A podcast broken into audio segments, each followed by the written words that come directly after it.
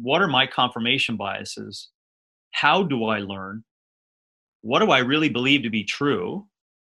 Um, what do I? Th- where do I think the coach sits in this whole thing? You know, what do I want for myself? How do I propose to learn over a long period of time? Like all these things, they need to really like you know ramble with before they even start talking about you know muscle fatigue properties in resistance training.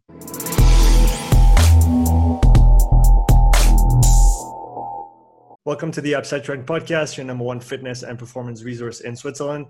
Today, I have the huge honor of welcoming the 2007 CrossFit Games champion and founder of OPEX Fitness, James Fitzgerald. James, welcome to the podcast. Hi, Sean. It's good to have you. It's great to have you on. So, I want to start way back. Can you talk about uh, where you grew up, where you grew up, where you came from originally? Yeah, Eastern Canada. It's a northern portion of Eastern Canada. Um, it's uh, the mainland portion of the most easterly province, in Canada called uh, Labrador. It's a part of uh, Newfoundland and Labrador as a province. Um, it was a small community called Wabush. Um, on average, for my lifetime there, I think there's like three to four thousand people that uh, live there, and uh, we were besides Labrador City, which is a neighboring place, uh, um, neighboring community. We were geez, just really far away from the nearest location. Uh, kind of uh, railway or flight or uh, 10 hours, eight to 10 hours driving kind of distance away from the next, uh, next community. So yeah, it was a good place to grow up. as, as far as you can remember, what kind of, what kind of a child were you growing up? Um, as far as I can remember, yeah, I'm, I'm, I'm going to be 47 soon and I'm never, uh, well, I am. I guess I'm still surprised by the fact that I am remembering less and less. So uh, all this could be completely false, but this is what I would I think so. Um, I think I was curious. Um, I think that uh, um, you know, if you're to judge my social character, I was a good kid. Um, I think I, uh, I, uh, you know, played in the played in the lane um, of uh, what was accepted in, in, in, in as being civil, I guess. Mm-hmm. Um, uh, you know, I I thought that was I thought that where I lived for first part of my life was you know the entire ecosystem where I'm a little person. There's lots of big people around and and what the big people do must be the way that you do things. You know, they they're the ones that are in control and uh, know what to do. But I thought my little ecosystem was the world, you know, uh, street hockey at nights and uh, and playing sports and really shitty winters and you know hot summers with uh, lots of flies for a couple of months. Yeah, I, give, I guess that gives you a little bit of perspective. I think as I was as a kid. Yeah, it does. Uh, you said you know hockey. What other sports? Did you have any main sports growing up, or did you were you very broad at, at the beginning of your uh, of your life yeah. in that regard? I, I, think it began as the uh, as like uh, leisure activity, playing with your buddies, which was everything, um, and then uh, it was whatever community sports that were offered. And being in Canada, hockey is a hockey, and then in the summertime, kind of softball, soccer, perhaps. Um, so those two at the beginning, when you're you know four, five, six, I guess, years of age. And then uh, as you enter into school, uh, there was a pretty robust accessibility uh, of a daily PE program and then a community program along with a school program for lots of opportunity for sport. So from, you know, I guess age eight till 18, I participated in everything, you know, because there was lots of ability for that. Mm-hmm. Uh, there was always, you know, there was, um, you know, sports dedicated to school times of the year. And, uh, I would do all of those, and at the same time, you're still participating in community sport, which would be um, volleyball, basketball, soccer, badminton, um, you know, different forms of uh, hockey, yeah, indoor, outdoor soccer, softball, etc. So lots of lots of opportunity. Do you remember your transition from the sports side to the the fitness side, or when it really clicked for you that this is what you wanted to do as as a job? Growing up? Yeah, um, you know, I uh, I can only look back on it now and say that when I was participating in all those sports, that was fitness for me. It was a physical expression for me. Um, but then at 18, I had an injury in sport, and then in order to rehab myself back to a physical function, I discovered non-sport activity as physical expression to strengthen me for playing sport again. Mm-hmm. And so it was that point at 18 where I discovered, you know, because um, I was doing like, you know, you know, traditional strength and conditioning off ice, off ice or land kind of training since I was 13 or 14, you know, in your bedroom, push-ups and pull-ups in the doorway, etc. Mm-hmm. Um, but it was at 18 where I guess you could say I discovered fitness as a medium to try to strengthen myself to get back to uh, homeostasis. And how did you go from using that strength and conditioning as, as a rehab tool to making it your your profession? Yeah, I uh, well, it was it was uh, how did I do that? Um, it was just ooh, just liking it. Uh, I don't know any other way to put language on it, but uh, you know, you, I'm just I'm experiencing it and uh, as i'm experiencing i'm like you know I, I really like what i'm experiencing and so i want to know more about it so that was the that was the you know ignition that led that in is you know you're you're doing this stuff and you're like holy cow and this leads to this and i'm feeling good. And and uh, afterwards you know with months and months of practicing that i'm like you know geez i i have a different level of uh, capability and resilience than i did pre injury you know? So i'm like something to this you know? Um, I did a huge overcorrection for a number of years on that, but still it was worthwhile. So I think I think I just knew right away, and that's how I jumped into it. Um, I just kind of knew that I wanted to wrap my hands around all these questions I had around, you know, why I get tired when I do exercise, and why that was the that was the deepest curiosities, right? Why do people fatigue, and and what's what are these biological constraints that allow not allow people to do 27 pull-ups in a row like why does it stop you know my brain says i want to do it and i can dream about it but why do i actually not why am i not capable of doing it um yeah so going back to an earlier question about who you were as a as a child growing up or as a young younger person growing up um how much of that younger person's curiosity do you still have today in you oh i think uh I think a lot. You know, I think in it, it, it it's on a it's on a continua or spectrum of intensity. So I think on certain times it's very you know heightened, and then other times it's. So I think that over time, I've balanced the. Um, I think as I've aged, Sean, I I have become, I guess, more curious.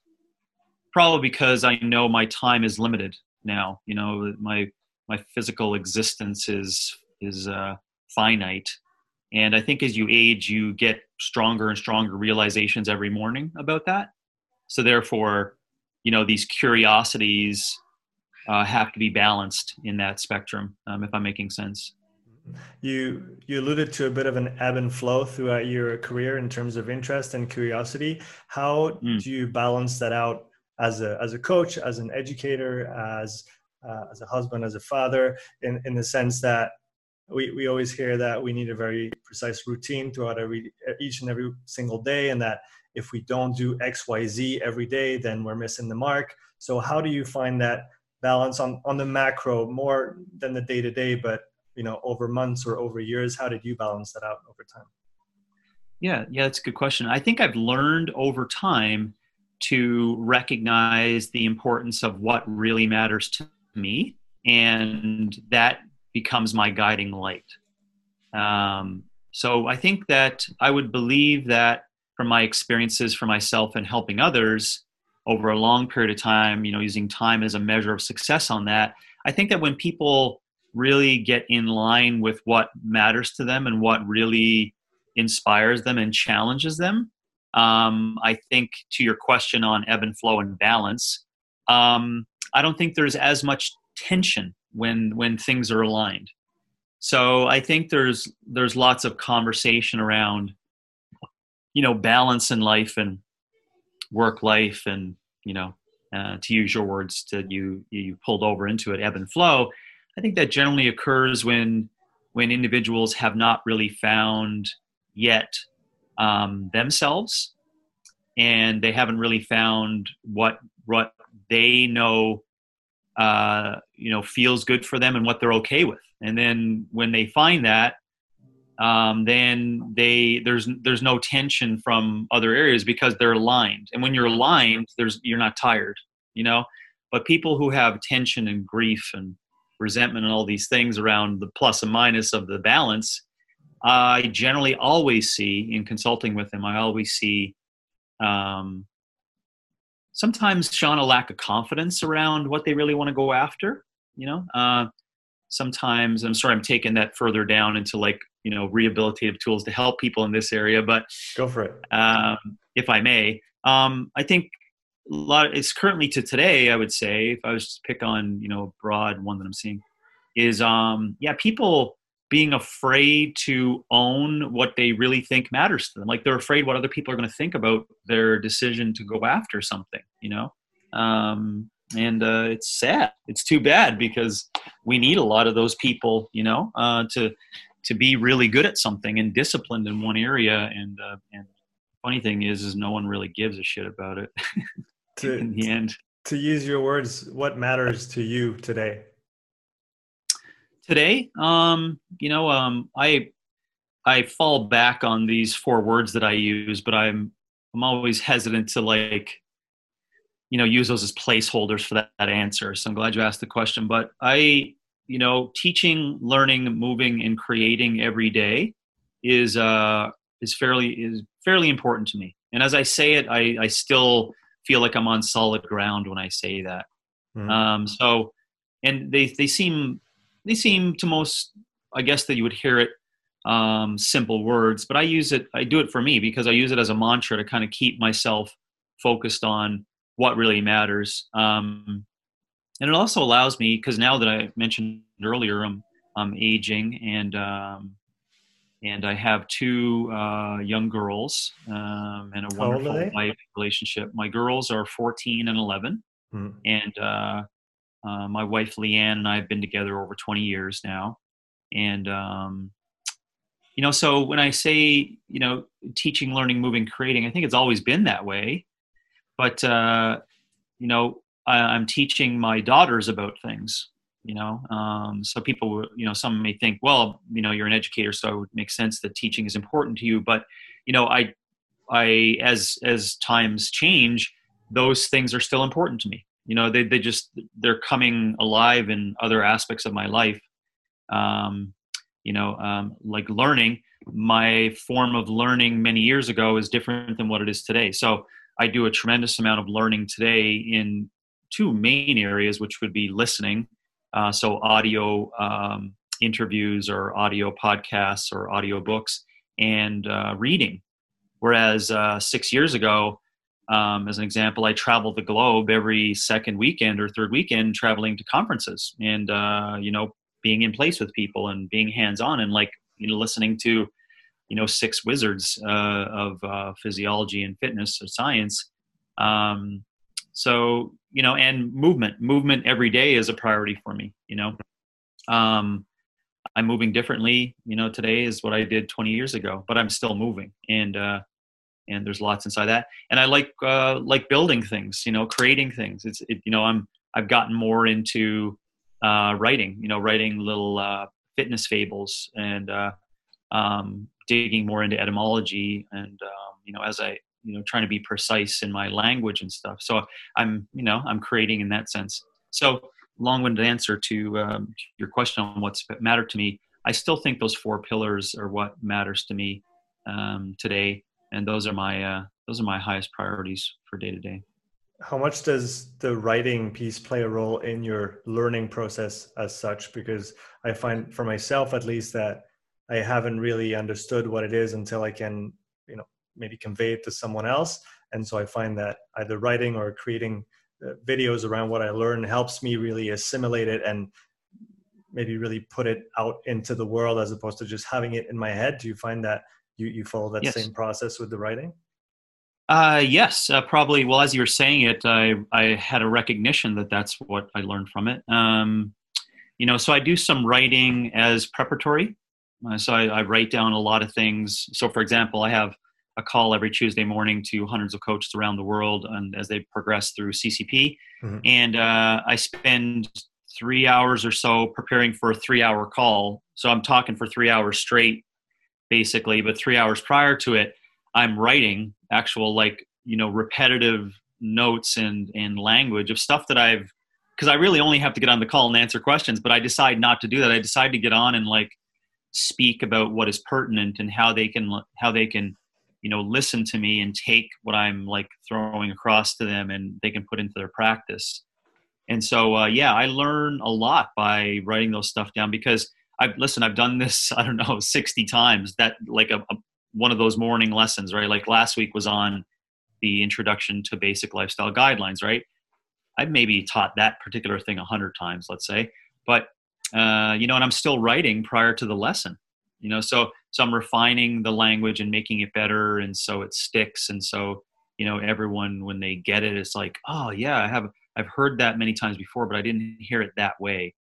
So I'm learning as I do that, Sean. Uh, the other thing that I I was thinking about as you asked that question was you know, uh, writing is just a uh, is not just a way for me to figure language, but when I write stuff down, I it really sticks for me. So it's kind of this thing that we I guess we've known for a long period of time, but you know, journaling or allowing you to put stuff on paper, uh, just for me, actually, just like it, it gets embedded when I do that. And I have like numerous numbers of of uh, a lineup of booklets. If you look inside of it, it's like gibberish, right? But but I remember what's in there, you know, because I've because I've written down a program or a note on an individual, or um, like I did a course, you know, a couple of weeks ago on um, uh, what was his name, Dr. Hollis on Jung um, uh, metrics of gods and mm. versions of gods, yeah. and uh, I just took down, you know, geez, I don't know, 20, 30 pages of notes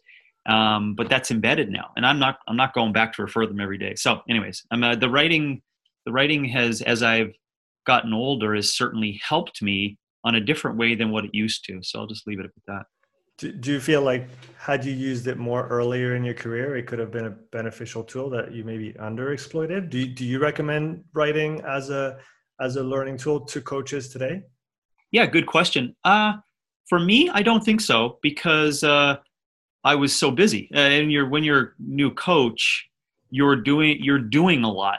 So you don't you don't spend a lot of time. What you're what you're creating is programs. So the writing that you're doing is like stuff for you and for your clients, right? It's it's your near vicinity.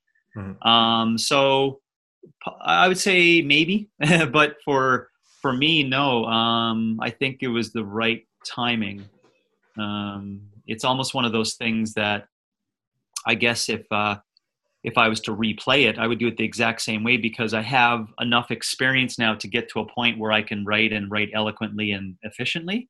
Hmm. Whereas I think if I did a whole lot of writing from the beginning, it just would have been a whole bunch of garbage that I would look back and go, man, that was a whole lot of wasted time to refine what I'm now doing at 47, and I'm doing it just as good if I was to do a parallel universe, in you know, Inception kind of idea, you know.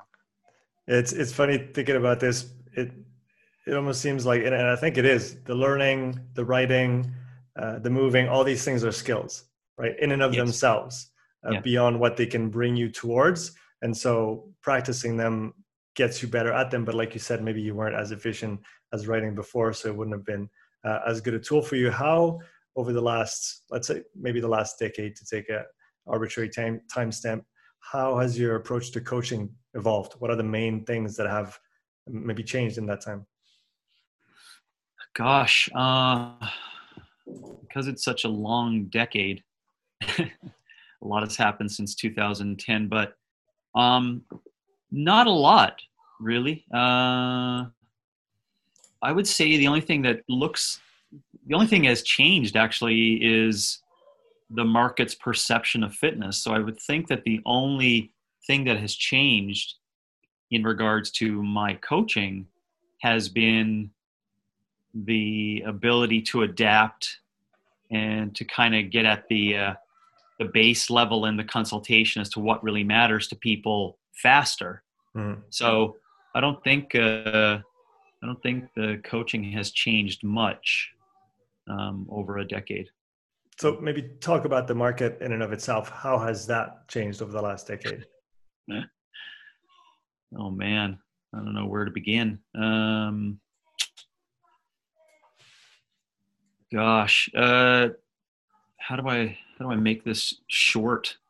Um, it we've we've moved, you know, further and further uh, towards this fantasy of uh, of physical expression.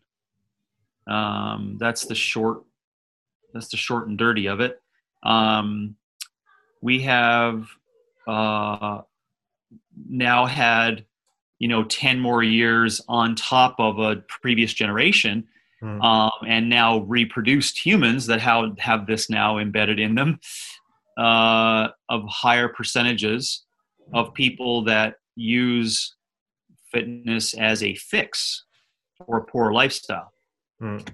Um, and uh, from 2010 to 2020, there's been a uh, you know an exponential uh, increase in information that is being shared on um, what people can do in regards to um, fitness.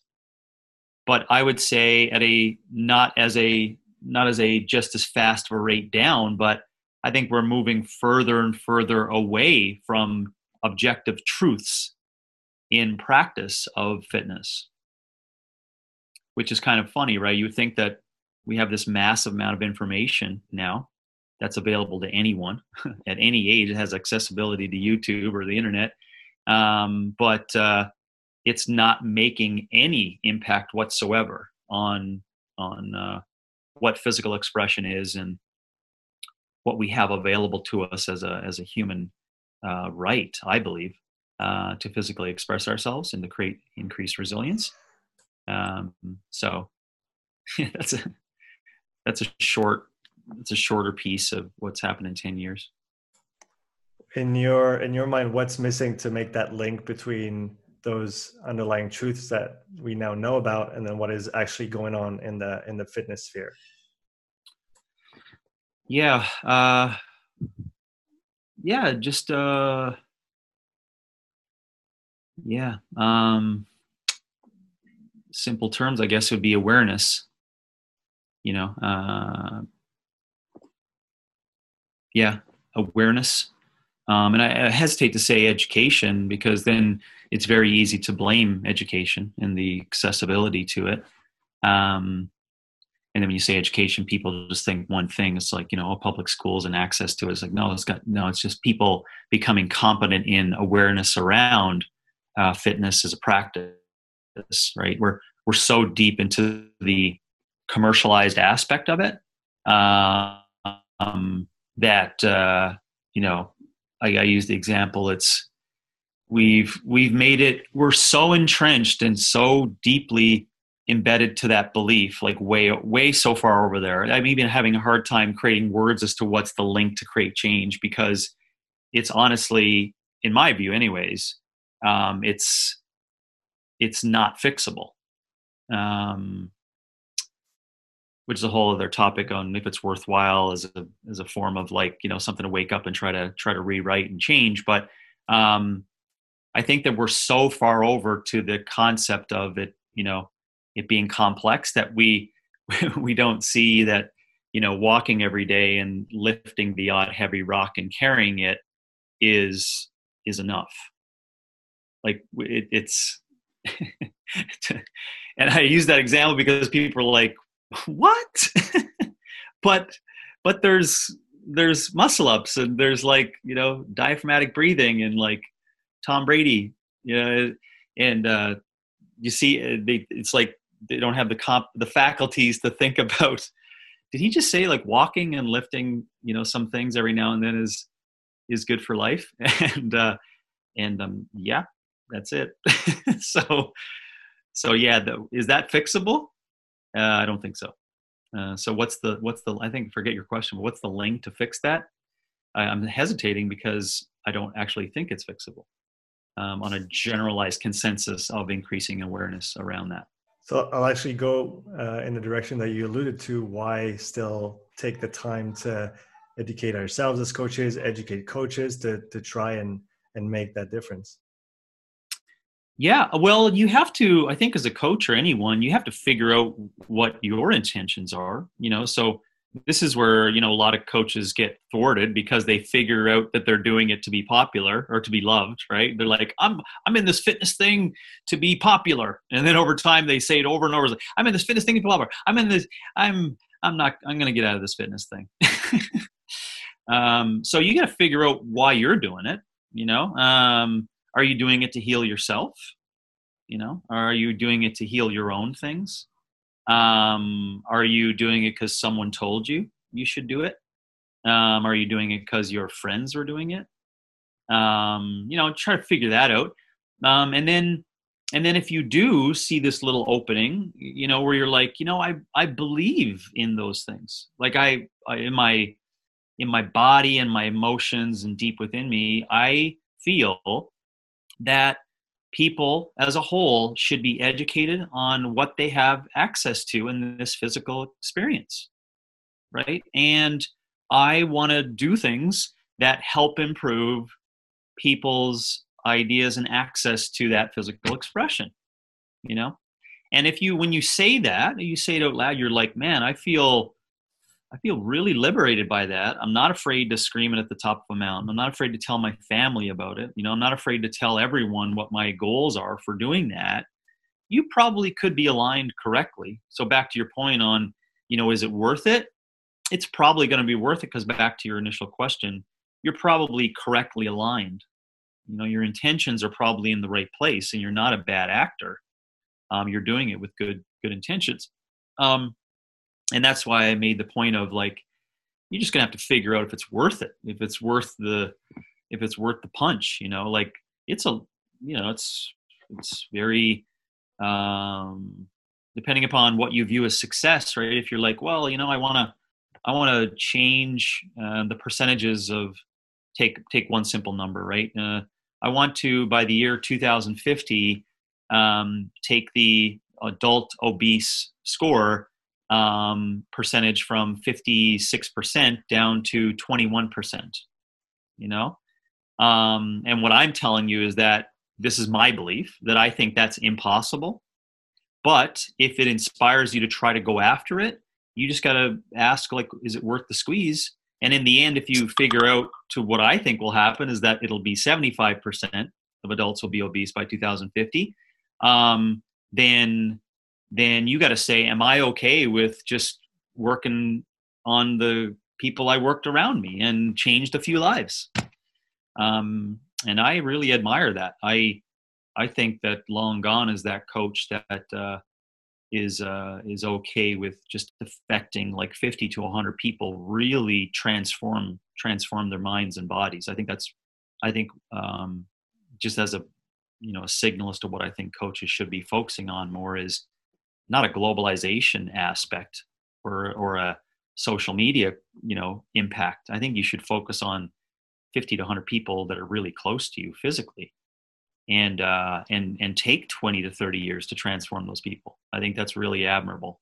I think we focused on little things like that um, you know we may nudge something Did you did you always have that perspective on let's say the the end game of um, maybe health and fitness as a whole, or did you maybe have a little bit more romantic view of it in your prior maybe earlier coaching years?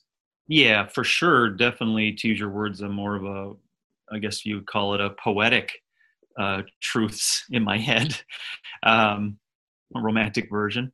Um, because I wasn't, uh, I was, I was doing a lot of things. You know, I didn't, I couldn't, you know, stick my head up and kind of look around as to what's happening.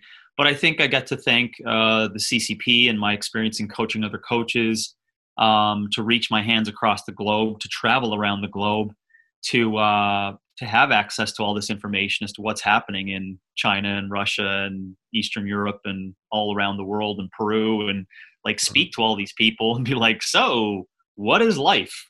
Why are you doing this thing? What you know, the, the more and more time I spend in there, of course, I'm sticking my head further and further away from the doing things in fitness.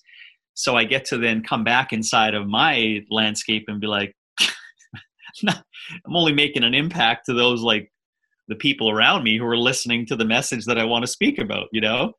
Um, so I've, I've been very, you know, open, open-minded to, to uh, what I say and who's listening to me and the definition of impact or for, for that point on, you know, uh, how I see things. how much of that self-awareness aspect uh, is included in the in the CCP? How how do you drive coaches to find really what what really drives them, what gets them to wake up in the morning, and that so yeah. that they can point that intention towards something that's one uh, meaningful for them and again mm-hmm. aligned with who they are. Yeah, that's a softball uh, question. I'm not sure if it was planted by someone who's just more recently been through CCP, but the newest version of CCP gets the coach to focus on themselves for the first couple of months.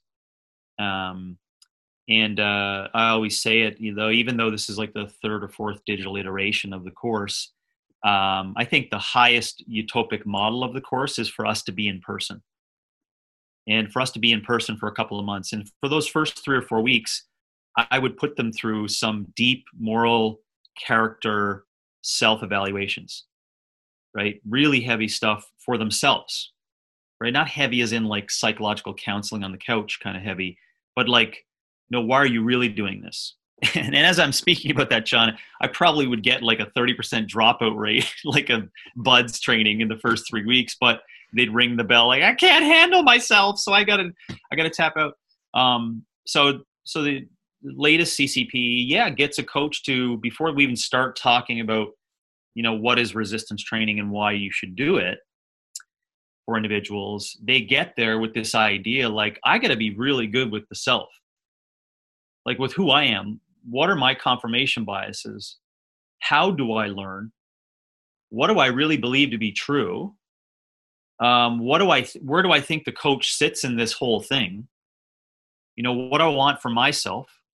How do I propose to learn over a long period of time? Like all these things, they need to really like, you know, ramble with before they even start talking about you know muscle fatigue properties in resistance training you know so um, yeah we have we have that a lot more in the ccp now um, because i want coaches to focus on self um, before they focus on others before they focus on the system before they focus on the collective because most coaches have good intentions today in why they're doing what they're doing but it's all collective oriented it's all like, oh, you're going to do the world a good thing and you're helping everyone. It's, you know, how, every, all these companies virtue signal that, right? Oh, we're decreasing obesity, you know, doing such good things, right? And, and, uh, and you don't even, you don't even recognize like, what, what do you think? Right? What, how do you think? how old are you? What is your experience? You know, so, uh, self is first um, and then we start to talk over time around you know how do you initially help those right next to you um, so, how do you put them through an assessment to kind of give them you know a layout as to as to what the plan should be? So, so you said self and then other obviously because we're in the, in the, people people's business. Before anything else we we have to yeah. uh, create relationships and, and nurture those relationships over time and deal with we're not dealing with robots we're dealing with humans. They have emotions they have a day-to-day life they have stresses all those things. Um, how how do you how do you try to inform and educate coaches around that aspect of the coaching profession beyond the sets and reps beyond the like you said the muscle up and, mm-hmm. and those things that obviously are great and that's that's what we love as well in our in our in our job but again, before we can do any of those things, we need to be able to talk with and to another person. When you going back yeah. to one of your prior points, listen to other people to know what they what they need, what they want, and and, and so how how do you try to, to to help coaches with that aspect of coaching? Yeah, well, we first do it with uh, themselves. I want to go back to that. So they they have to have a conversation with themselves first, right? That's their initial conversation. and when self-love becomes apparent in that conversation of acceptance and communication between let's call it the conscious and unconscious in separate language but just to say it's talking with themselves right? When they get really good with that then i think that's a good base support to start with right? Then uh, honestly sean it's through practice of consulting. And so even if it's from even if it's a metaphorical hypothesis that i use or analogies that i use or avatars or stories or case studies etc i'll use that in the education so that coaches can be an outsider looking in going mm, interesting that you asked that question. I never would have thought of asking that question. So to your point how do you how do you create that? It's it's the only way through that is practice. It's practice of having actual consulting practice right? Like i think for the past 15 years all the education has been on skills and exercise or marketing education that's what I, but nowhere has like companies haven't been invested in for 500 million dollars on behavior modification. You know no one wants to no one wants to you know invest in a company that's going to raise people's awareness of like how to make better decisions you know? So that's very you know we got to be careful with that. We were we're giving over this uh, uh, agency to individuals right? Um, so what you're telling me is you're going to teach them how to figure things out for themselves. Like yeah oh we can't do that. No we gotta you got to pile the money on. Sorry, I'm going off on a tangent on that. No, but, it's not. It, um, I, I, like I like that tangent. I'll, I'll uh, allow me to cut you off because it, it is uh, it's the worst business model possible to make people autonomous. But at the end of the day, I think we're doing a, a bigger service to uh, ourselves, our clients, and everybody around them if we can empower them to um, at least understand enough that if they're left to their own uh, for for for a certain amount of time they can still they're, they're not just lost and they can still keep moving forward keep being who they are and not i think dependency i guess comes to mind. We don't want to create a dependency of the coach. Um, so so how do you maybe reconcile that those two aspects of we we need we, we, need to have we need to you know be in business i just write about it. I just write about it sean and dream uh, and uh, try to do it in my own practices with my girls and my wife and uh, and those that are around me and close to me. That's that's how I try to reconcile that because I don't, you know, I'm I'm a dreamer, but I'm also a realist. Uh, I know these coaches to uh, leave a call and to go back and talk to someone and say, you know, I really do believe that uh, you have the ability to do this on your own over time, and I want you, I want to teach you the skills that allows you to get there. Um, I think you may have a lot of clients leave um, they they can't handle the burden that comes with that. Um, that's what I'm. That you're starting to get some ideas now. Maybe you recognize it, but when I say like we're so deeply entrenched, it's unfixable.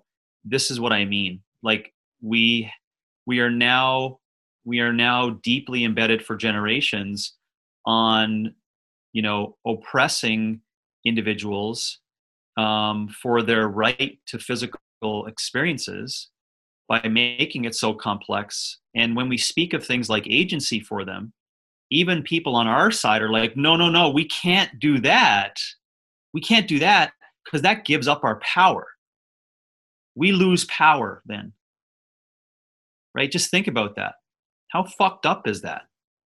Right? That's severely fucked up of a pretty simple complex, pretty pretty simple thing.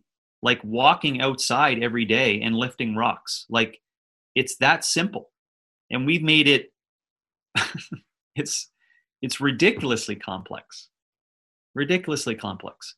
Um, and listen, I'm a part of the process. So I know that it's ridiculously complex. I'm inside of the complexity system, you know, and uh, that's just my way of trying to get people inside hook and bait to get them to like open their minds up to this autonomous version that we want to have of individuals, right? Um, yeah anyways. Do, do you still work with clients one-on-one right now or yeah. so how do you try to impart that agency and that autonomy in the in those clients that you work with? Yeah well um, i've learned over time to start that process a little earlier. That's the only thing that i would say um, in terms of it. Um, and also recognize that probably everyone is on this different level of capability of moving towards this autonomy um, which makes sense, right? Some people don't have the competencies or the faculties or even the awareness of the faculties, right? Like as I said, it may take someone nine months in consultation to teach them about self confidence of doing this on their own. you know, so it does take time, and that's where the coach comes in, right? We need we need these health and fitness advocates to to be in that middle you know just to be there when they like am i really capable of doing this? And then next week you're like yes. And like get out there. And then two weeks later am i really capable of doing this? You're like yes get out there. And if you just do that same thing for nine months you've done your job. That's that's your job as a health and fitness advocate you know? Um, so i have learned over time um, to i guess sean just see where they sit on this level of autonomous autonomy um, a little sooner. And so I do, I could say this, I do more of this day to day than what I used to do, let's say 20 years ago. Um, I would say more things like, now, what did you, indirectly, I would say, as a general consensus, you know, what did you learn about that? And how are you going to take what you've learned there such that you don't need to have me explain that to you in the future and you know that it's embedded now so you use it as a focus of control for the future things that you do. So i now do more of those things of review. Not to say listen you know i'm not going to answer that thing anymore but more so to say you do know that you do have that now. Like that is yours now so, and this is the reason why I like autonomy, you know, as a side point, is it creates self-efficacy and self-responsibility over time. Right? So, when people move towards that, what a positive thing around that is is that they start recognizing that's my shit. If I decide not to do this, or if I decide to go on a bender and eat Doritos and drink Labatt Light for six days in a row, that's my shit. That's not my coach's fault. That's my shit. You know what I'm saying? So I think that's that's the positive of what I've learned over time, Sean, to get that stuff earlier and to talk about those things uh, so that so that they can find their way on their own, but also they start realizing this is on me. This is my stuff, right? And all, as challenging as that may be, it does actually, um, from what I hear, it's helpful that I've used that strategy over time. Clients are thankful for that. I should make mention of that sometimes it takes them a long time. so I still get emails from clients from early aughts, like honestly, 15 plus years ago now, who will say, Hey, thanks for that kick in the face. or, you know, when we parted ways and you said like this and we were, had this disagreement, I really appreciate that. I can only see those things now. So sometimes it takes a long time for that to occur still in the realm of coaching others, uh, a notion that I've heard you speak about is uh, detached caring, as in yeah. I care about the relationship that I have with my client, but I don't care about them per se. Why why is that an important thing to understand for coaches? Well, it's it's similar to, or I should say, it's similar to the part of the what we are just talking about previously of autonomy. Is that remember in the simple terms of it, like this is the this is the starting point of a fitness relationship um, if you can't if people are just listening and my hands are apart. And then when you start a fitness relationship you know it's like this my hands are now together. And then what our belief is in the higher order store form of a fitness relationship is back to this right which my hands are apart again right? So that actually is in the material world a detachment right so you're detached because you don't know one another, and then you become attached because you want to learn from one another and change and grow to eventually detach again, because that's the highest order version of what we were talking about previously. So, um, but to preempt, you know, the, what detached caring means, we use that for the what we call the triangle of trust, which is a base support that all coaches should use as a, a background uh, thinking to say, how do I continue to try to you know, act in good character as a coach to try to gain the highest amount of trust with clients.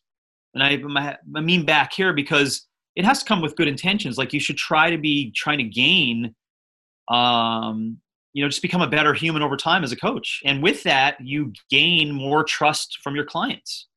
You know, it's funny how the world works that way, but we gain trust when we become like quote unquote on a scale better humans right better with ourselves and better with others around us and the way you do that is through competency consistency and caring. Those are the three aspects of the triangle of trust that we ask coaches to use. Now i preempted that so you can see that the reason why we even focus on caring is because we believe as people move through this form of caring over time in a relationship you will build the highest amount of trust with one client and multiple clients. Because your ability to gain trust as a as you know as a goal for you um, just strengthens you as a person. Just to the really really high levels because there's lots of you know honest you know, there's a lot of truths you're punched with you know inside of going after that practice right? So so on this start of caring we, it moves from you know you caring about uh, the person but the but what we mean about caring over time as that grows for you and that other person is you start recognizing that what caring means in that portion of the triangle is that you care a lot about the relationship not the person as much. You see the difference in that right? Because care mm-hmm. for a client we start to get into you know dependency models and and taking care of someone and the word is really just hijacked in in that place right? So what we talk about is care for the relationship. So therefore, the highest order form, like the, the most grandiose concept in terms of caring for a relationship, should be one in which there's actually a broken care, broken level of care, meaning that you're apart, you know. So and, and you're apart. Why? Because you each are on your own way and you're surviving and you're navigating. You're actually helping other people right so that's what that's what's also embedded in that equation sean previously of autonomy you know people just think oh they're on their own they're in their they're in their garage just working out on their own in the corner on the VersaClimber. How exciting is that? No no. Um, they're also teaching other people right? They're teaching their families right? And they're teaching those in their community. You see that? So autonomy mm-hmm. comes with it also this um, you know this uh, you know ability to teach others because then it, it bleeds out because that's how you should teach clients enough so they can teach others. That's when you know that they've really reached that, that point. Sorry to go off of that but um, yeah that's that's that's what detached caring is is that over time the relationship is so strong that they're on their own. So which means it's detached. Uh, from your experience is that something that coaches maybe experienced coaches have a hard time considering if they've never come across that thought? The idea that they should feel comfortable kind of letting go of their clients a little bit because i guess oh, yeah. you talked about dependency right? So there is that you, you do create a relationship with another human and it does in i mean from my experience i've developed you know friendships. I, I can call those the people that i've worked with for many years that they're my friends. Um, now do i you know do i invite them at my parties and stuff like that? I, usually i don't. Um, but but you know there is that aspect of letting go that that comes in with this? And and so how much how much resistance have you seen to, to that in your in, in, the, in the years that you've coached coaches? Uh, well resistance on be on behalf of the fitness landscape i mean tremendous resistance to that concept. Um, as i said because it, it it dissolves the entire system because what i'm actually talking about is a is dissolution of these long-term dependent relationships. They're like, well, how are we going to make money? you know, if they just think there's no one else to help. You know, it's like, how am I going to be? How am I going to help people? You know, if you're saying we should get rid of them, it's like, uh, have you ever worked with someone? Like, it takes a long time to teach them how to self-navigate. You know, so uh, there's there's I don't even know how to say it. There's such tremendous resistance. Whatever the whatever a better word for tremendous 5x is that's what that's what the resistance is for the fitness landscape. Um, for clients um, it's it's um, it's also a resistance but not as such a high level because they they deeply inside i believe anyways humans know that they have the potential for autonomy right? Because they they observe other things throughout their life as they grow and age and their brain grows of being autonomous in other aspects of living. You know? So they can easily when we you speak about it in fitness they're like yeah it's hard for me to comprehend because i may have not have seen my parents go through it or i don't know what you're talking about but something is itching in there that i can kind of i can kind of scratch that a little bit right but see this is the thing in order to get to the clients you got to move through the coaches. So if there's tremendous resistance to the coaches believing in it no one no clients are going to hear about it you know? And there's ironically there's percentages of all those people out there who don't need anyone and we're and we, no one wants to talk about them. It's like why are they successful? You know why they're successful? Mm. is because they're not making the fitness experience complex. They're just walking and lifting rocks and eating whole foods that's it's like you know it's like well well geez they must be problematic they're not coming to see us like no actually they're just doing everything that's needed to express themselves uh, for their life. Anyways, um, yeah, so lots of resistance. Um, I, and I think the, um, I think I'm not, uh, I'm not going to lay claim to that conversation. You know, I think it's been spoken of a lot of times, um, but I just think it gets over time. Just like my language on it, it'll it'll just get pushed to the side, or uh, my books will get burned or they, no one will want to publish the concepts of it or you know or uh, you know I'll look, I'll look like a curmudgeon you know more so than a than a visionary on that concept over time you know so lots of resistance for the autonomy story moving forward i've got two terms that i'd love you to define and then explain the relationship uh, between mm. those two it's entropy and max potential yeah, well, uh, entropy, I'll, I'll uh, explain it on a 101 level from my understanding and my faculties of it, is it's a, a, physics phenomenon of uh, systems basically uh, set up, biological systems that are set up in the way we know it in fitness to break down, to break down on themselves. And uh, that's natural order.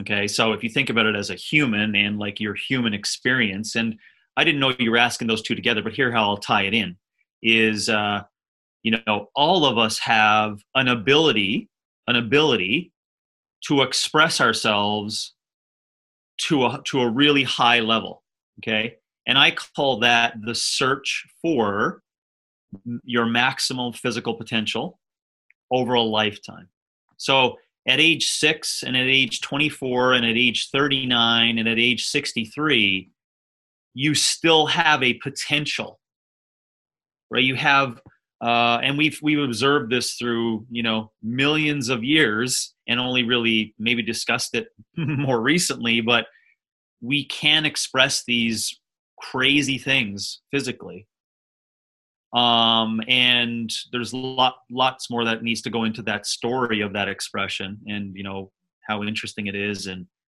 what kind, what we do that leads to you know a better life etc but how these two things tie together is that when you work on optimizing and working towards your maximal physical potential. And i have to describe what mpp means more clearly afterwards so people will think oh you got to go hard and go at it all the time. It's like not really. I'm just saying that you have to consistently continually strive towards something more and adjust around what you're currently capable of challenging your physical capabilities right? And there's a way about going, going about doing that, very small increments and there will come a point over time where the resources that you have in place because we've only had a 100 year history of understanding how to live from 55 to 85 as fucked up as that sounds we really have. Only a 100 years in our existence we've kind of like thought about this. Like how do we do it? How do we put 7 billion people from 55 to 85 you know it's like oh i don't know medicine you know, uh, agility training. Um, so,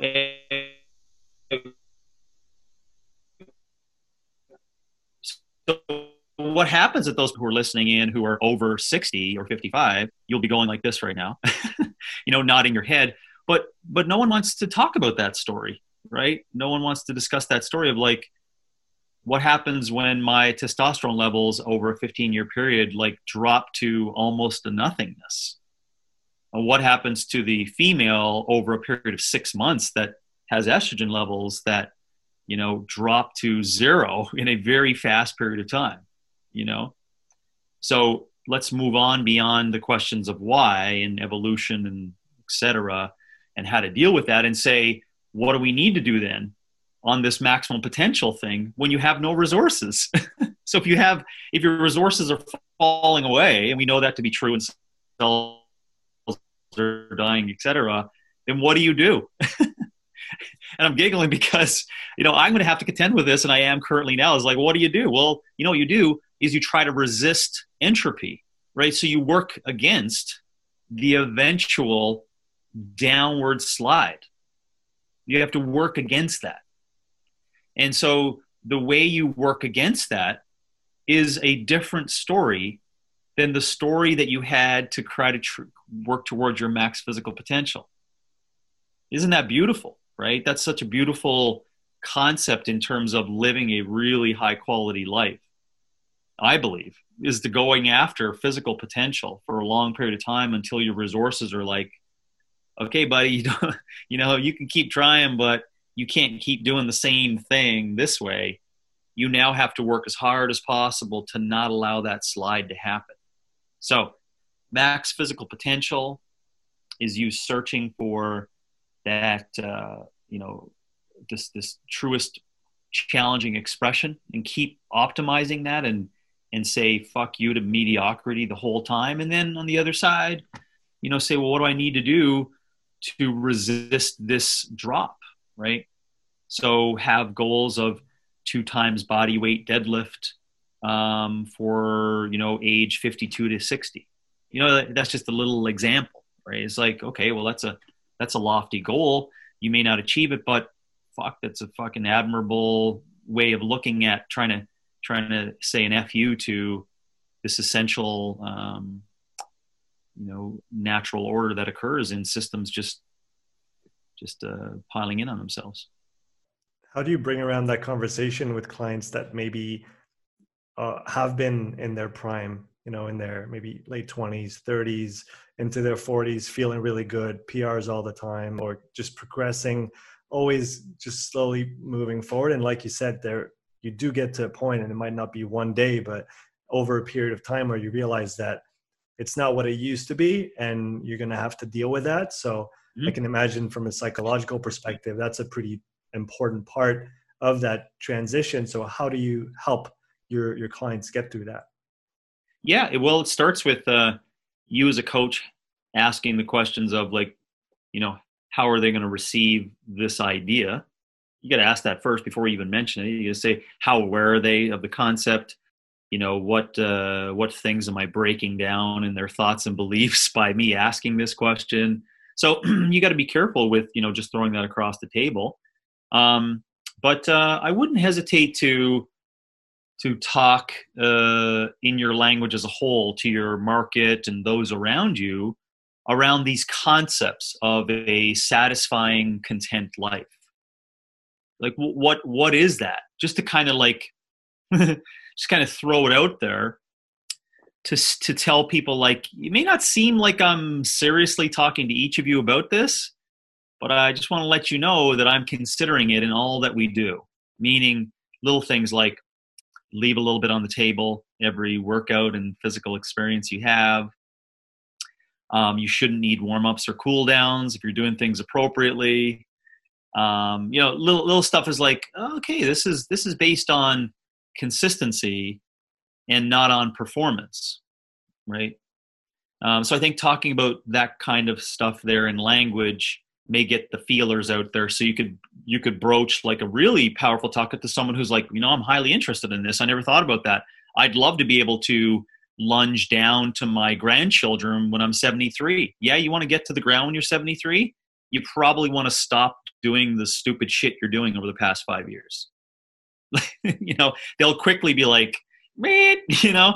I never i never considered that. So um, maybe you know, and, and, then you can have this back and forth, Sean, which you know is going to happen, right? It's like, um, well, what proof do you have? You know that that's going to happen, and you just pull out, you know, all different kinds of models. You're like, well, you know, um, why aren't so many people at 70 today just like writing everything around, uh, you know, uh, how good their knees are and how good their hips are. Those who have spent, you know, 25 years doing really hard contractions around their pelvis and knees, you know why? Is because they're too embarrassed to say that they're doing stem cell therapy or they had replacements. You know, it's embarrassing to discuss that and talk to others about it. Um, and if and if, if you go this performance route, I mean, it's a very easy winning. Uh, it's a super easy argument to win. Uh, let's just let's just study you know endurance athletes or American football players when they're 65, and let's let's get some data based upon them. And no one wants to discuss those things. So um, I think I think you got to be aware of what they're capable of hearing first, and then lay out this overall plan for what you would like to see for people. Um, last thing I would say on it, which I've helped. I don't know if anyone pick up on it being a good thing to just raise questions without answers for people, but I would say things like, you enjoy working out, right? And the client generally is like, yeah, you know, we love working out. Um, and we understand this concept of work and rest, right? Otherwise, we'd be in here like nine days a week, right? They're, oh, yeah, for sure. You know, three times a week on average is great for me. And you're like, okay, well, you probably, you see the benefits of it, right? You know, for health and get strong and be with your grandkids, et cetera, right? Like, yeah. So we're going to do it three times a week, right? Yeah. And we generally take how many weeks off a year? Like, I don't know, two or three weeks. Okay, so would that be 50 weeks a year at three times a week? And client's like, yeah, I guess that makes sense. So you're doing 150 sessions a year then, correct? And the client's like, yeah, I guess, right? 50 times three. What are you getting at? And you're like, okay, well, that means over a 10 year period, you're doing 1,500 sessions, right? And they're like, yeah, that's right. Um, and then you say, well, then that means over a 50 year period, you're doing 7,500 sessions now they start putting things together, right? They're like, I'm 25, right? And they're proposing just this conceptual idea that I'm going to do this exercise thing forever, which I just said I'm going to do. But now that I'm saying it, I'm like, that's a lot of fucking sessions. you know, they're like, mother of gosh, like, you know, but they start thinking about these things, right? Like, yeah, I'm not going to stop this when I'm 30, right? Like, and the only way they get there is by you just going, just think about these things, right? Like, think about that. So, is it possible you may do? And then they start thinking, it's, it's possible that I may do 10,000 physical expression sessions in my lifetime, right? And then they, they can start, even at 25, you may not think they have the faculties to do it, but you've set the seed, right? You put the seed in place for them to start thinking about things like you know, I I kind of I like walking out of here and just being able to do other things and play basketball. you know, I kind of like coming out of here and looking down the road um, and being like, man, I wanna I want to uh, you know, I don't want to be like my dad. You know, I don't want to be I don't want to be an invalid. You know, like he was at 68. Right? They they start they start like putting that stuff together. So, anyways, uh, that may help people going back to your competitive career, out of everything that you've accomplished uh, in your mm-hmm. life so far, where does the, the victory, your victory of the 2007 CrossFit Games stand today? Oh, in comparison to in comparison to other things at the time, it was it was fairly low on the totem pole. But because of the growth of CrossFit and the culture over time, it seemingly became one of the biggest things. Um, I don't know if that makes sense, but yeah, is, at the time, is that, just, is that other people's perception of it or your perception of it? Uh, uh both. Yeah, both. Um, you know, just yeah, just through reflection and growth of certain things, you you only in hindsight can look back and go, "Wow, that was kind of big," you know. um, but at the time, it was like, man, it's like been competing for a couple of years online. This is an opportunity to get together and do it, you know, except we're doing it in person with people. And then uh, two years passed, three years passed, you're like, holy shit, you know, like, I guess that was kind of big. And so then I, I partake in being like, yeah, it is kind of big, you know? Um, yeah. So uh, I, uh, but on that point, outside of just the recognition of the size of it, I, uh, um, it was a great experience. You know, I have so many positive things and um, and uh, gosh you know the traditional questions of if you were to do it again would it be the same way and uh, there's no doubt. You know, if I had control over that, it'd be the exact same way. Learned so many things from it. It was a lot of fun. What was your fondest memory um, from a, a CrossFit competition or or event that you were part of besides that that victory of the of the games in 07 yeah i would have to say that um i can't really pin one but because you asked the question i'll think about it after our call a little bit more because um, i think it's a good spot to contemplate um but i do remember a number of times where i was just on my own and you know, and uh, I was I was just doing it because I wanted to push myself. Those are my those would be you know a collection of a thousand times of those. Uh, those are my fondest memories. Uh, you know, no one no one knows what, it's not live streamed. no one knows what I'm doing. Um, I'm just like I got the task and I'm focused and I'm strategizing and I'm trying to push myself beyond what what my you know unconscious beliefs are saying and i'm so focused that i'm i'm it's almost like an out of body experience when i'm doing it those are my fondest memories how much has the crossfit idea the philosophy in and of itself how much has it had an impact on you and your view of fitness because for maybe those who don't don't know you and in your past you were doing you know fitness and strength and conditioning and all those things years before you found CrossFit. So mm-hmm. in the in the grand scheme of things, how does CrossFit play into your your view of of fitness and health as a whole? Yeah, um, well, the the definition of it changes over time, so it's hard to pinpoint. You know, uh, the how you know when I when I say CrossFit, what I mean based on, but it's based upon how I see it, um, and how I saw it it was a great new idea on work, a new way to organize work. That's the way that I would say it upgraded my perspective on the fitness experience. Um, yeah, I would leave it at that.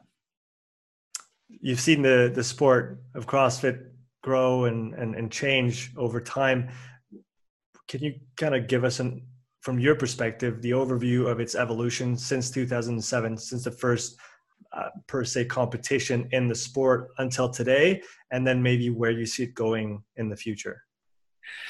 Yeah, um, well, man, it's uh, you know, it's it's to, to, to be simple on it. I think it it's kind of it, it went uh, analog to digital very quickly. That's the way to think about you know speed of change i think uh you know the just popularity of it you know just has been exponential in rise um, participation.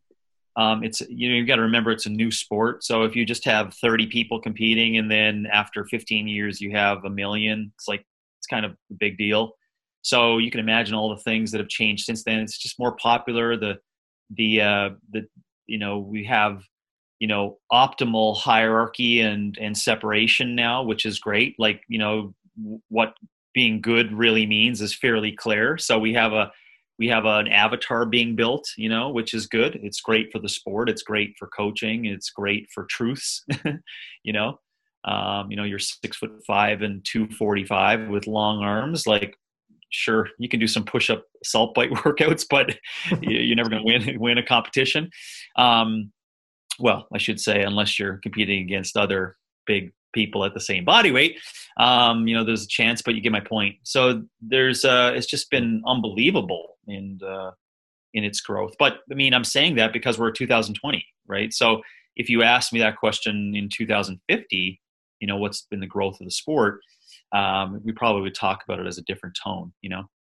Um, but uh, and along that growth, you know, it's uh, which is tied in a little bit to where I see is the future of it.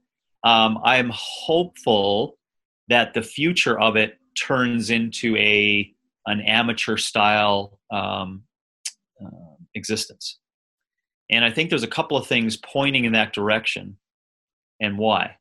Um, it's been a kind of a hidden secret that no one really likes to discuss, but we've recognized over time in order to be really good at the sport, uh, you need to do it full time and there's probably like a, an eight to ten year career on uh, getting in and getting it all done and then having babies or doing other things afterwards. Um, and it's kind of unspoken you know no one really wants to like do a long term study analysis to who stays in there and who's in there and why and why are they in there so long et cetera and why did that person leave and why was it around that timeline and why aren't they still trying to compete et cetera. Um, so but that, with that in mind that means i mean what are these people from 18 to 28 years of age doing um, during the day. They're not working. They're not doing a nine to five. You know so th- this un- unspoken uh, thing um, will lead to hopefully a more uh, amateur style future for the sport, um, which is uh, it's uh, globally governed, and it moves from a, a, uh, private institution from an from an example of what a sport should be to um, a global governance. And uh, global governance so that it turns it into um, what sport should be, which is you know um, athletes competing for commercial interests that bring large audiences. I mean that's what that's the definition of sport right? Um, where it has this fine balance between entertainment and and allowing people to express themselves physically um, and that uh, i'm hopeful that that's going to look like the an olympic sport over time and that's what i'm a part of um, that i uh, i'm moving it towards that direction and i'm also helping you know just conversations outside of the olympic sport for development, just to kind of ensure that coaches have a life, client uh, coaches have a life, the athletes have a life. You know, by defining the sport, being honest around it, being you know, being honest around some of those unspoken topics too. You know, of kicking the shit out of 14 year olds and kicking the shit out of 55 year olds. You know, and the the unspoken stuff on that in terms of health and what it means for sport, etc. Um, but we're only in the initial starting points of that. So that's what I think the future would hold for uh, for the sport. When you when you use the word amateur, does that go in the same direction as what I've heard Jason Khalipa say that CrossFit is not for him and for even you know maybe the best of the sports today, uh, best in the sports today.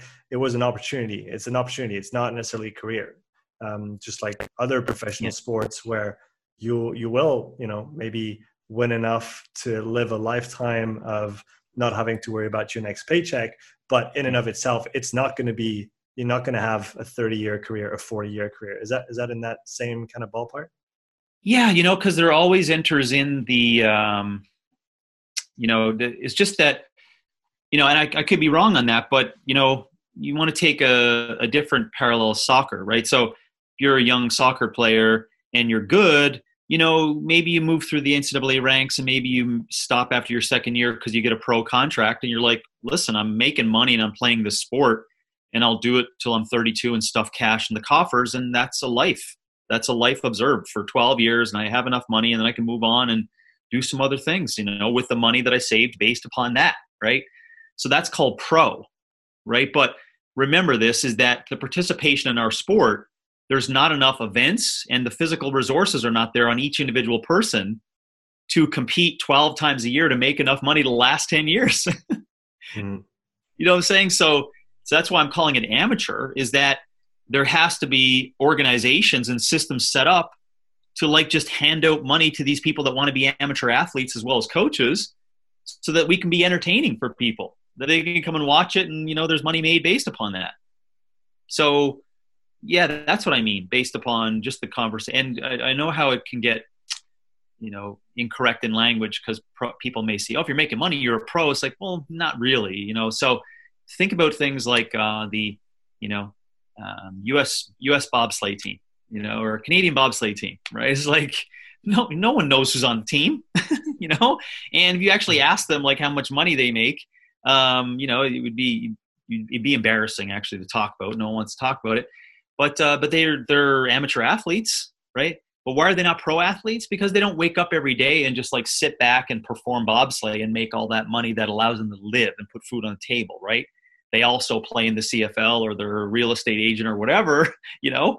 Um, why? Because they have to have that money to support their sporting thing.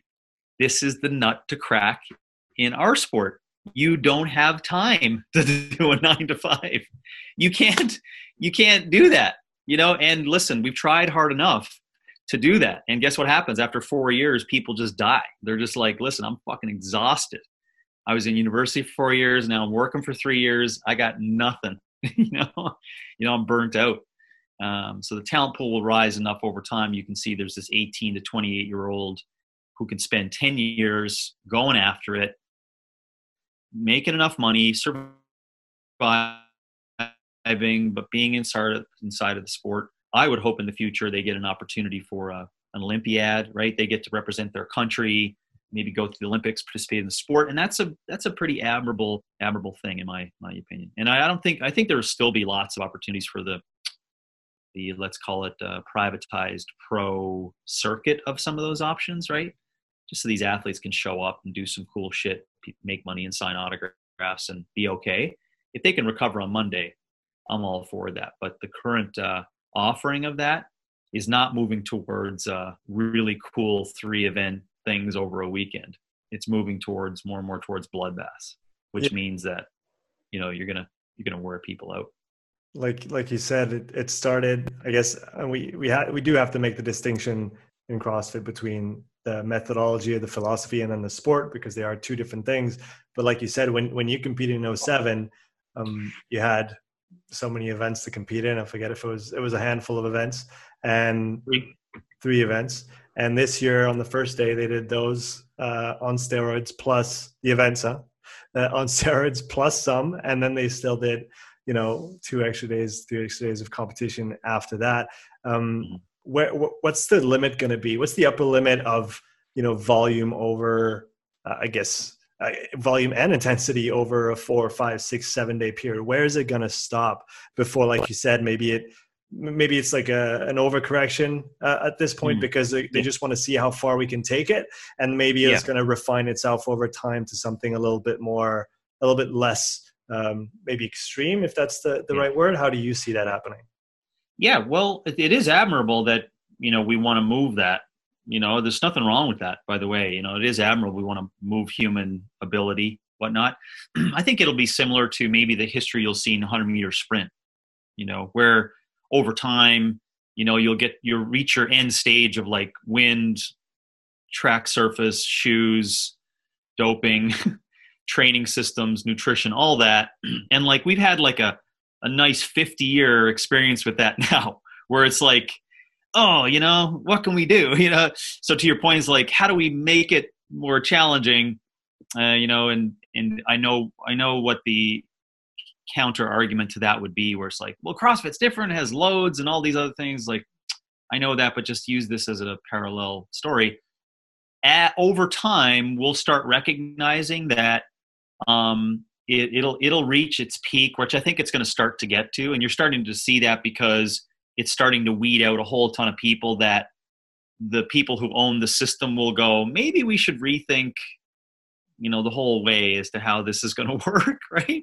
For losing all these people and now they hate us and resent us and now they're just showing their ass online and making money and they don't care about the weekend competition. They were like ah maybe we should do something different here is that uh, you know the only way to make it more entertaining is it's to make it more sacrificial right it's like is to eventually weed down to one or two people and i think over time that will lose its it will lose its thing. To, to your point, do you think we'll continue to like, you know, in the next 20 years get to a female deadlifting 500 pounds and then taking five seconds and then running a mile in, you know, in 436?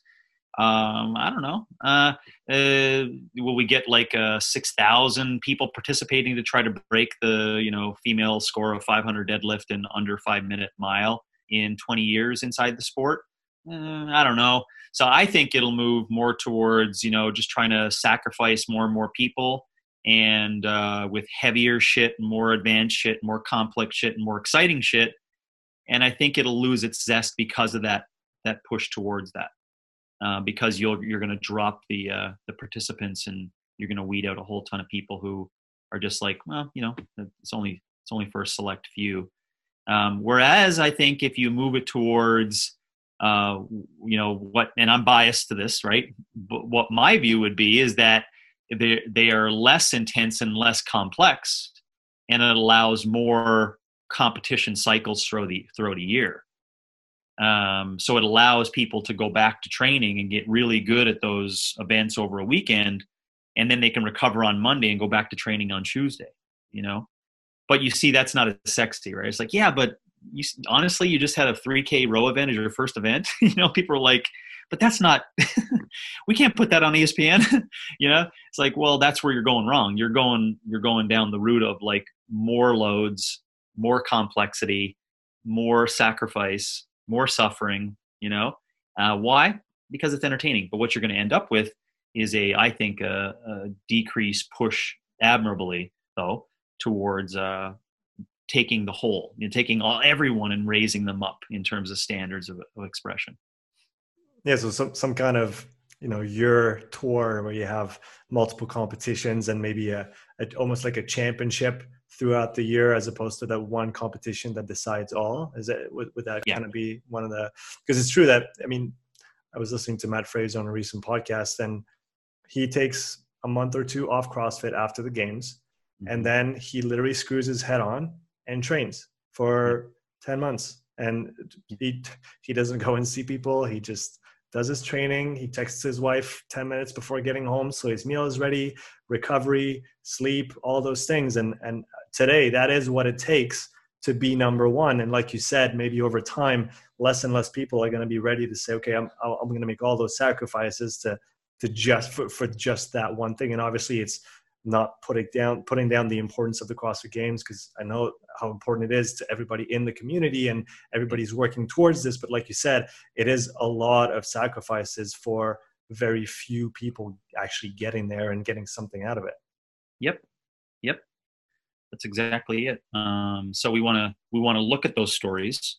Um, we'll use Tia as well as Matt and Rich as another example, um, and say, you know, what are what are they doing? Like why why can't they be the model? And we can't stop and say oh they're just talented. It's like no what are they doing?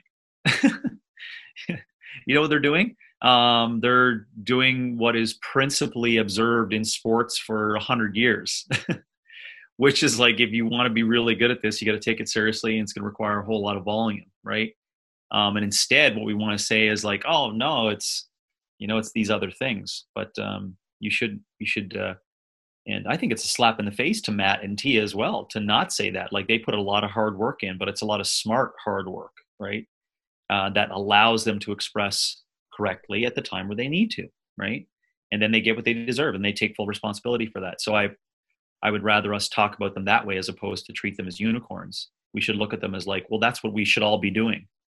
You know sauna out on your land and you know taking two months off after like you know the best uh, the best you know pathway forward in order for you to maximally optimize. But i'm also hesitant to say that's exactly what the path is because sean i know coaches and athletes today actually can't survive if they don't you know compete numerous times. Like they actually they need to to do it to make some money right? So you see this is the this is why i believe it has to work towards amateur and has to work towards um, as example in Kentucky, Kentucky needs to have a an organization that has all this funding, no matter where it comes from, private groups or government or whatever, is working towards you know 75 athletes that are their athletes. That's Kentucky's athletes, right? And they're they're housed and and given food, and they have three facilities in the state where they go and train full time and they wake up and they're not like, oh, I got to get to work on time. It's like, no, you're going to go train in an hour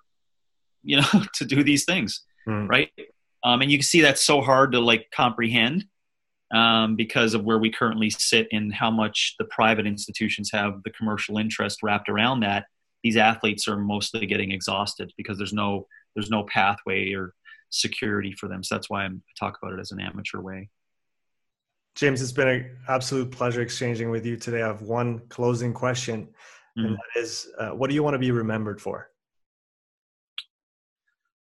uh, I don't really. I also, yeah, I don't want to be remembered for much. I probably, because even when I'm gone, I won't be able to, you know, uh, sit around in the joy of looking at how I'm remembered. um, yeah, that's a that that ties into the deep, I guess, deeper philosophical question I've thought about of legacy, and I kind of think what what I'm showing signs of currently, you know, day by day and week by week, is that I probably will feel good in my own thoughts and mind if I kind of move further and further away from the connection to anything and not even and no one knows where any of the things that I came up with in my existence came from. They're just they're just principle based and and um, yeah, kind of like Homer moving into the to the bushes. That meme where he just falls back into the bushes. you know, I um, I think that's so. I guess in short terms, I don't uh, I don't want to be remembered. James, thank you so much for your time today. Thank you.